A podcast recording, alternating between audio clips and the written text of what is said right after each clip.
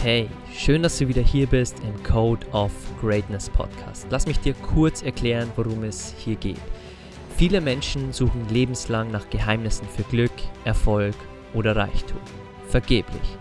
Wir analysieren und interviewen hier im Podcast für dich die besten und erfolgreichsten Menschen der Welt und zeigen dir, dass es keine Geheimnisse gibt, sondern all diese Menschen bestimmte Charaktereigenschaften haben, die sie an die Spitze ihres Bereichs gebracht haben.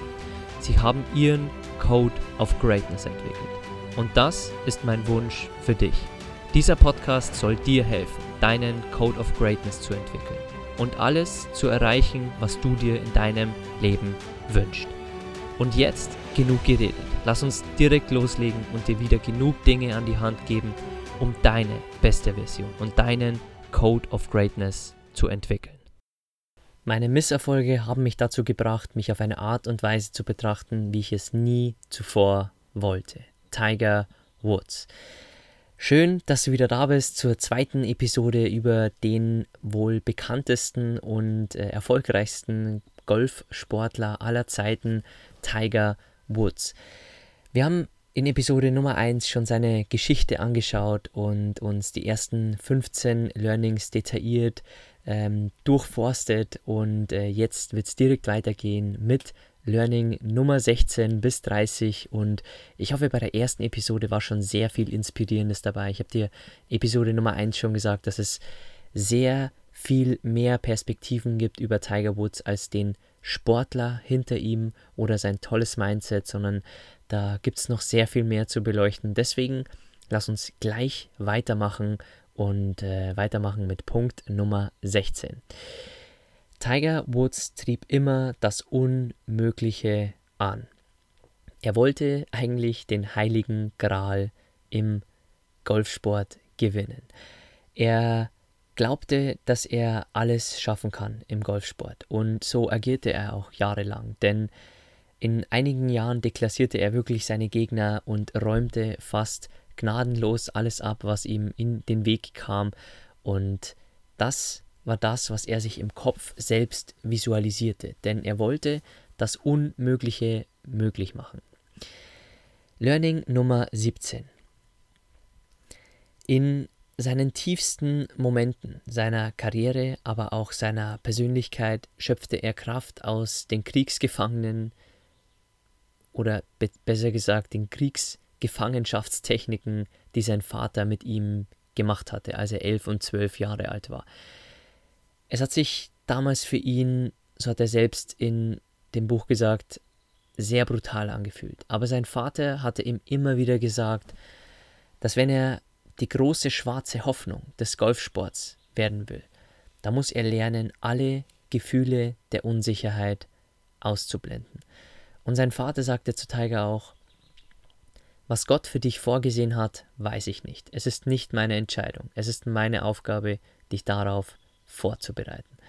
Und Kriegsgefangenschaftstechniken hört sich zwar sehr extrem an, aber das war es auch für Tiger Woods. Denn ich habe dir ja schon in Episode Nummer 1 verraten, wie sehr er ihn beleidigt hat, was seine Mutter über die Gegner auf dem Golfplatz gesagt hat. Und da kam noch viel mehr dazu. Also wenn du da mehr über die Techniken erfahren möchtest, die sein Vater mit ihm gemacht hat, dann ähm, hol dir gerne die Biografie von Tiger Woods und geh gerne näher rein. Aber es waren wirklich sehr, sehr extreme Sachen. Aber auch hier wieder, es gibt nicht nur eine Schwarz-Weiß-Perspektive, sondern es gibt auch Perspektiven, die Tiger Woods da geholfen haben mit diesen Techniken, die sein Vater ihm beigebracht hat. Punkt Nummer 18. Tigers Leben entwickelte sich so schnell, dass er das Gefühl oft nicht los wurde, ständig aus dem Gleichgewicht zu sein. Und als Introvertierter sträubte er sich unter der Belastung eines Mikroskops, einer Lupe, die von Tag zu Tag stärker und aufdringlicher wurde, und zwar der Medien und der Menschen. Denn überall, wo er hinging, egal ob zum Einkaufen, in ein Fastfood-Restaurant, ins Kino, Dort entfachte er einen kleinen Aufstand. Zwischen Autogrammen, Fotos und der endlosen Reihe von Unterbrechungen fand er es sehr anstrengend, in der Öffentlichkeit zu sein. Also wurden Seiten und Hintertüren seine bevorzugten Ein- und Ausgänge. Und in der Zeit hatte er, sein Vater hatte ja vor, dass er der größte afroamerikanische Sportler aller Zeiten wird, aber da sein Leben sich nie so anfühlte, als würde es im Gleichgewicht sein, konnte er sich nie persönlich so weiterentwickeln in sozialen Themen wie in seinem Golfspiel, denn er hatte nur den Fokus aufs Golfspiel. Learning Nummer 19. Was treibt Tiger Woods an? Und ein Teil der Antwort liegt in einer Beobachtung, die seine Mutter mal über ihren Mann, über Tigers Vater gesagt hatte. Denn sie sagte, er konnte sich nicht entspannen. Er suchte nach etwas, immer auf der Suche nach irgendetwas. Er war nie zufrieden. Mit einer Frau, mit einem Drink, mit jeder Menge Geld. Und das führte zu einigen zwanghaften Verhaltensweisen das sowohl für seine Frau als auch für seinen Sohn Konsequenzen hatte. Und Tiger hatte bis zu einem gewissen Grad die Rastlosigkeit seines Vaters geerbt, aber im Alter von 21 Jahren konzentrierte sich seine Unzufriedenheit fast ausschließlich auf seine Leistung, auf darauf andere Golfer zu schlagen, Turniere zu gewinnen. Aber das war für Tiger Woods nie genug. Er wollte nicht nur die Nummer 1 in der Welt sein sondern für Gol Golf war für ihn viel mehr als ein Spiel. Und Golf füllte auch eine Leere, die er in sich mitgetragen hat, sein ganzes Leben. Und aufgrund dessen hat er auch die Sexsucht entwickelt. Da werden wir in den späteren Learnings definitiv noch drauf zurückkommen. Aber für ihn war es nie genug, nur zu gewinnen. Und das zeigt, wie extrem ehrgeizig, wie extrem vernarrt, und besessen Tiger Woods wirklich vom Golf auch war. Learning Nummer 20. Jeder macht Fehler und es ist nie zu spät, um sich zu entschuldigen. Irgendwann kam er zu dem Schluss, dass er einen Fehler gemacht hatte.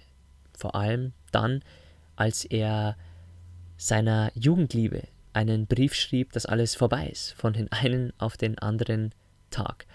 Aber Irgendwann hatte er Zeit zu reflektieren. Er meditierte auch und so konnte er dann feststellen, dass auch er fehlbar ist, dass auch er Fehler macht und dass es nie zu spät ist, um sich zu entschuldigen. Und das war dann auch bei seiner Frau so. Er musste nach den Dutzenden Affären, die er hatte, auch vor die Presse treten und sich entschuldigen. Da werden wir noch in den späteren Learnings drauf zurückkommen. Aber das ist auch eine Perspektive, die du dir mitnehmen kannst. Denn jeder macht Fehler. Und eins ist nie zu spät, sich zu entschuldigen. Punkt Nummer 21. Tiger war immer dabei, um die Antwort auf folgende Frage zu finden. Wie gut kann ich sein? Er sagte dann auch über sich, ich vermute, ich suchte nach Perfektion, obwohl das im Golf nicht erreichbar ist, außer für kurze Abschnitte. Ich wollte totale Kontrolle über meinen Schwung und damit auch den Ball. Und das ist sehr wichtig, denn ihn trieb diese Frage wirklich sehr an über seine gesamte Laufbahn. Wie gut kann er sein und wie kann er noch besser werden und wie kann er noch besser werden als gestern? Und das trieb ihn manchmal zur Perfektion und ließ manchmal andere Lebensbereiche äh, in Disbalance erscheinen, wie die Beziehung zu seiner Frau, wie die Öffentlichkeitsarbeit, die er machte. Er hat auch sehr, sehr viele Trainer gehabt und Freunde, die er mit der Zeit alle verloren hat, weil er einfach ein Charakter war, der nie anderen geben konnte, sondern andere gaben ihm immer viel und er schätzte es auch nicht. Er gab auch nie, obwohl er immer kostenlos Essen bekommen hat, er gab nie Trinkgeld. Also er war weder dankbar in diesen Bereichen, noch hatte er Verantwortung zum Beispiel für seine Freundschaften, sondern sah das immer auf der anderen Seite, dass die anderen sich kümmern müssen um die Freundschaft und das war wohl die andere Kehrseite der Perfektion, die er im Golf anstrebte.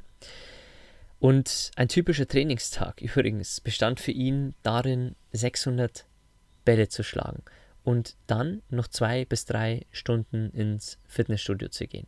Also da merkst du mal, wie vernarrt Tiger Woods war und In seinem Buch stand auch, dass man rechnet, dass er die 10.000 Stunden, die man sagt, dass man dort ein Experte ist, dass er die schon erreicht hatte, als er zwölf Jahre alt war. Und zum Vergleich, Bill Gates hat die erreicht mit 21 Jahren. Also Tiger Woods hat sehr, sehr viel trainiert, auch schon als kleines Kind. Er hat seinem Vater sehr viel zugeschaut. Und das war auch einer der Schlüssel, warum er in diesem Bereich so erfolgreich geworden ist. Fokus und hartes Training. Punkt Nummer 22. In seiner Geschichte haben wir schon gesehen, dass er seinen Schwung umgestellt hat und dass er in diesen zwei Jahren 2003 und 2004, wenn ich mich richtig erinnere, nicht mehr viel geholt hat, keine Turniere mehr gewonnen hat. Und das hat seinen Trainer sehr verwundert, dass Tiger bereit war, auf den Plan des Trainers einzugehen und einen neuen Schwung zu entwickeln. Das hat ihn eigentlich umgehauen.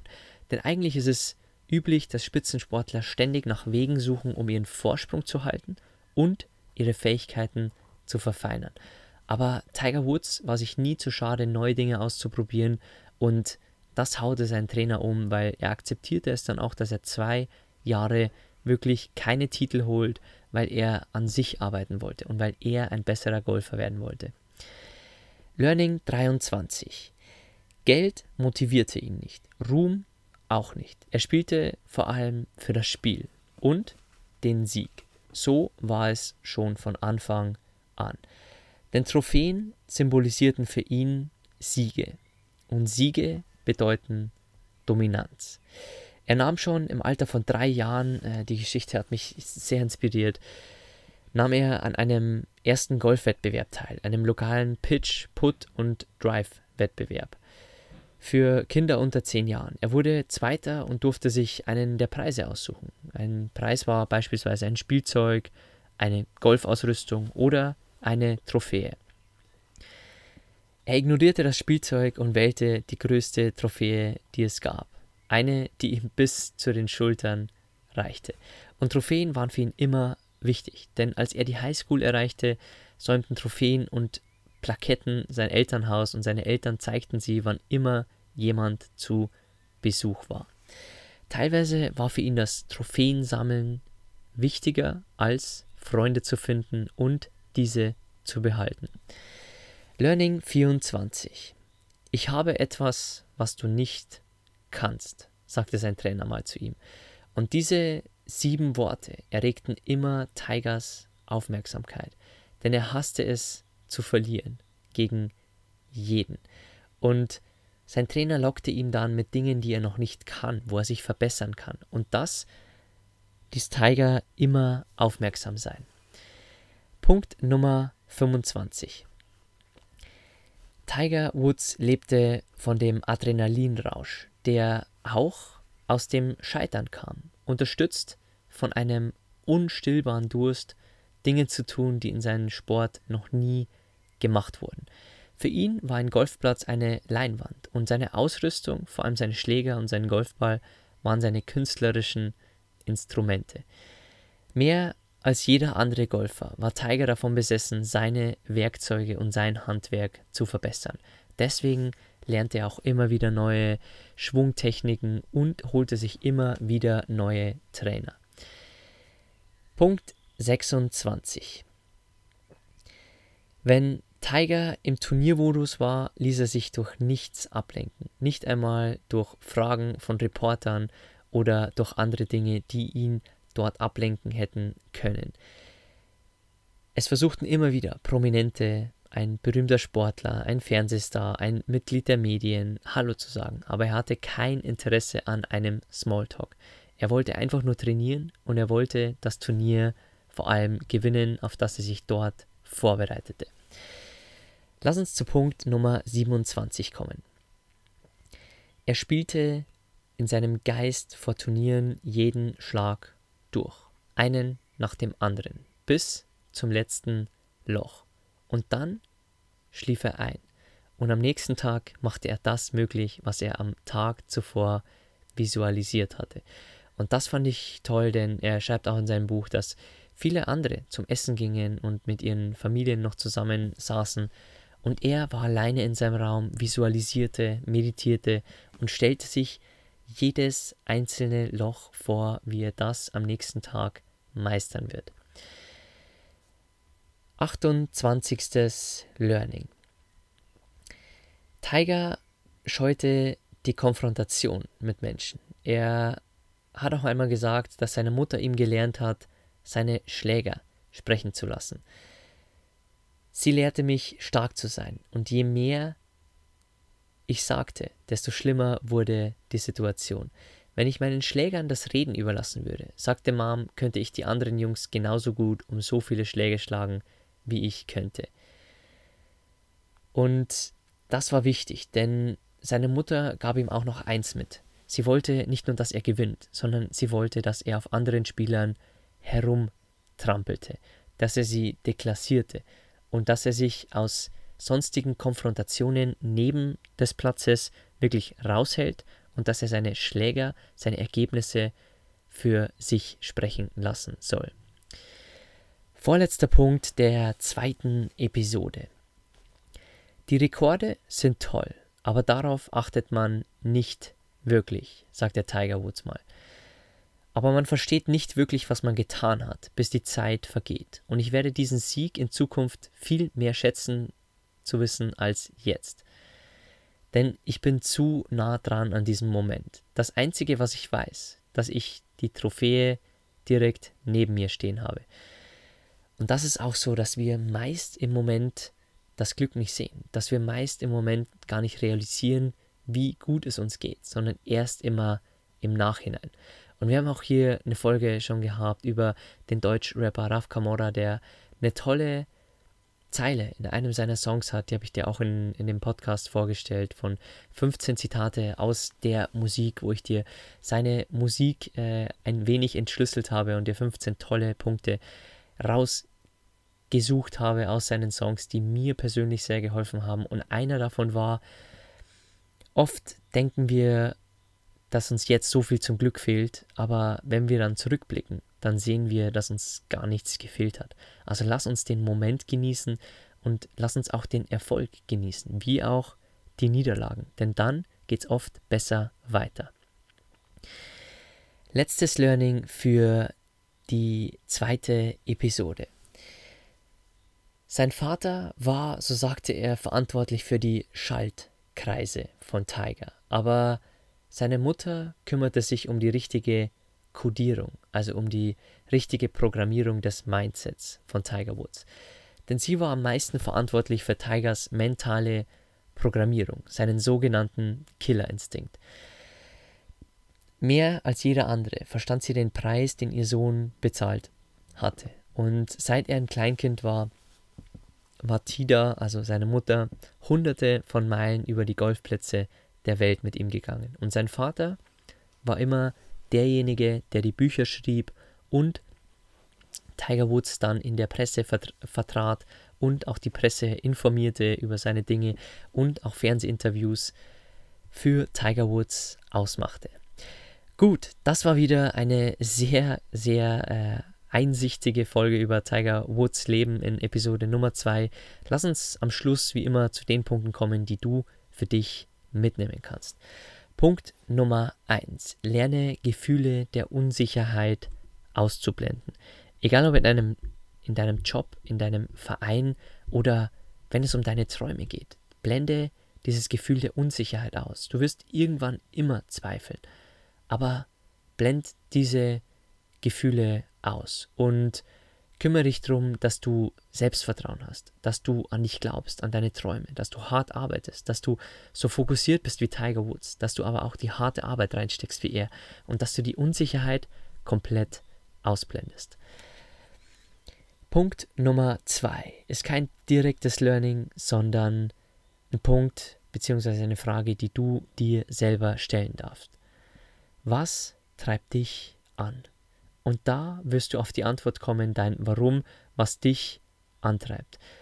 Deswegen stell dir die Frage unbedingt, was treibt dich an? Bei Tiger Woods war es wohl das gleiche, was sein Vater antrieb, diese Rastlosigkeit und mehr als zu gewinnen. Was treibt dich an? Schreib dir die Frage gerne mal auf und geh da näher rein in das Thema. Sehr, sehr spannende Frage. Learning 3, das du für dich sofort umsetzen kannst. Jeder macht Fehler und es ist nie zu spät, um sich zu entschuldigen. Vielleicht hast du mit irgendwem gestritten. Vielleicht hast du dich von Menschen verabschiedet und hast dich nicht okay verhalten. Vielleicht hast du dich von einer Firma verabschiedet und dein Abgang war nicht besonders gut. Aber es ist nie zu spät, um sich zu entschuldigen. Also das ist wirklich ein toller Punkt, den man auch bei Tiger Woods gesehen hat. Punkt Nummer 4 wie gut kann ich sein? Tiger Woods strebte nach Perfektion, obwohl das natürlich im Golf nicht erreichbar ist, außer für kurze Abschnitte. Er wollte aber die totale Kontrolle über sein Spiel. Und auch hier wieder das, was wir schon bei Oliver Kahn gelernt hatten, strebe nach Perfektion, aber glaub nicht, sie zu erreichen. Dieser Unterschied wird dich sehr weit bringen und er wird dich antreiben, wirklich deine Grenze, deine Leistung noch weiter nach oben zu treiben, aber nicht zu erwarten, dass du Perfektion erreichst. Letzter Punkt, den du hier in Episode Nummer 2 über Tiger Woods für dich mitnehmen kannst. Man versteht nicht wirklich, was man getan hat, bis die Zeit vergeht. Und ich werde diesen Sieg in der Zukunft viel mehr zu schätzen wissen als jetzt. Denn jetzt bin ich zu nah dran an diesem Moment. Also schätz jeden Moment. Schätzt die Momente, die du gerade lebst, die Rückschläge, die Urlaubsreisen, die Siege, die Erfolge, die Beförderungen, egal was es ist, schätze sie. Auch wenn du jetzt nah dran bist am Moment, schätze das und lerne von Tiger Woods aus diesem Punkt, dass du diesen Punkt anders machst und besser machst als er. Okay, das war's mit Episode Nummer 2 über Tiger Woods. Ich hoffe, es war wieder ein bisschen was dabei, was dich inspiriert hat, ein paar Learnings, die du jetzt sofort für dich umsetzen kannst. Und ansonsten bedanke ich mich bei dir fürs Zuhören, für die Zeit, die du mit mir hier immer verbringst im Podcast. Und wenn du mir ein Danke zurückgeben möchtest, findest du unten in den Show Notes einen Apple-Link, wo du mir eine 5-Sterne-Bewertung dalassen kannst. Und falls du die Folge teilen möchtest auf Social Media, findest du mich unter mentorbox-germany. Und bis dahin wünsche ich dir einen wundervollen Tag, äh, schick dir liebe Grüße aus Kroatien und bis zur dritten Episode über den wohl größten Golfspieler aller Zeiten, Tiger Woods.